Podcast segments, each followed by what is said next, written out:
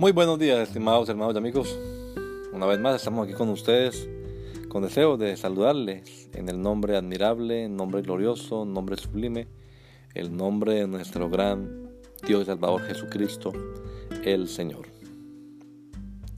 Esto es Sembrando con fe y esperanza. Bienvenidos. Acerquémonos Acerquémonos pues confiadamente al trono de la gracia para alcanzar misericordia y hallar gracia para el oportuno socorro. Hebreos 4:16. Recibiremos misericordia y hallaremos gracia.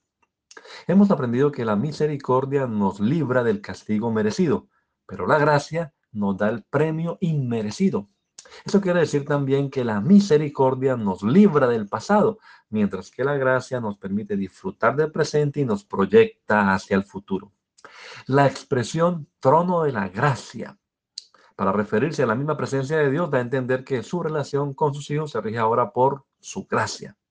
Él nos ofrece su favor gratuito e inmerecido, nos ofrece el perdón de los pecados. El verso también hace referencia al día de la expiación celebrado en el Antiguo Testamento. Ese día el sumo sacerdote se acercaba hasta el lugar santísimo, hasta el propiciatorio mismo, traducido en inglés como la silla de la misericordia, para obtener el perdón de pecado.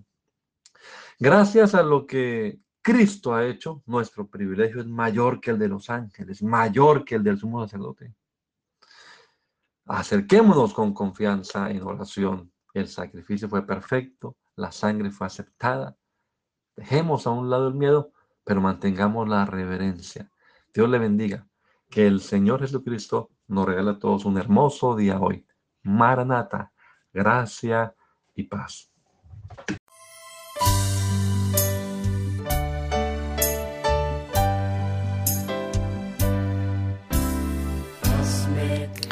La Iglesia Pentecostal Unida Latinoamericana nos estamos reuniendo en la ciudad de Poughkeepsie, New York, en la Main Street, 691 Main Street.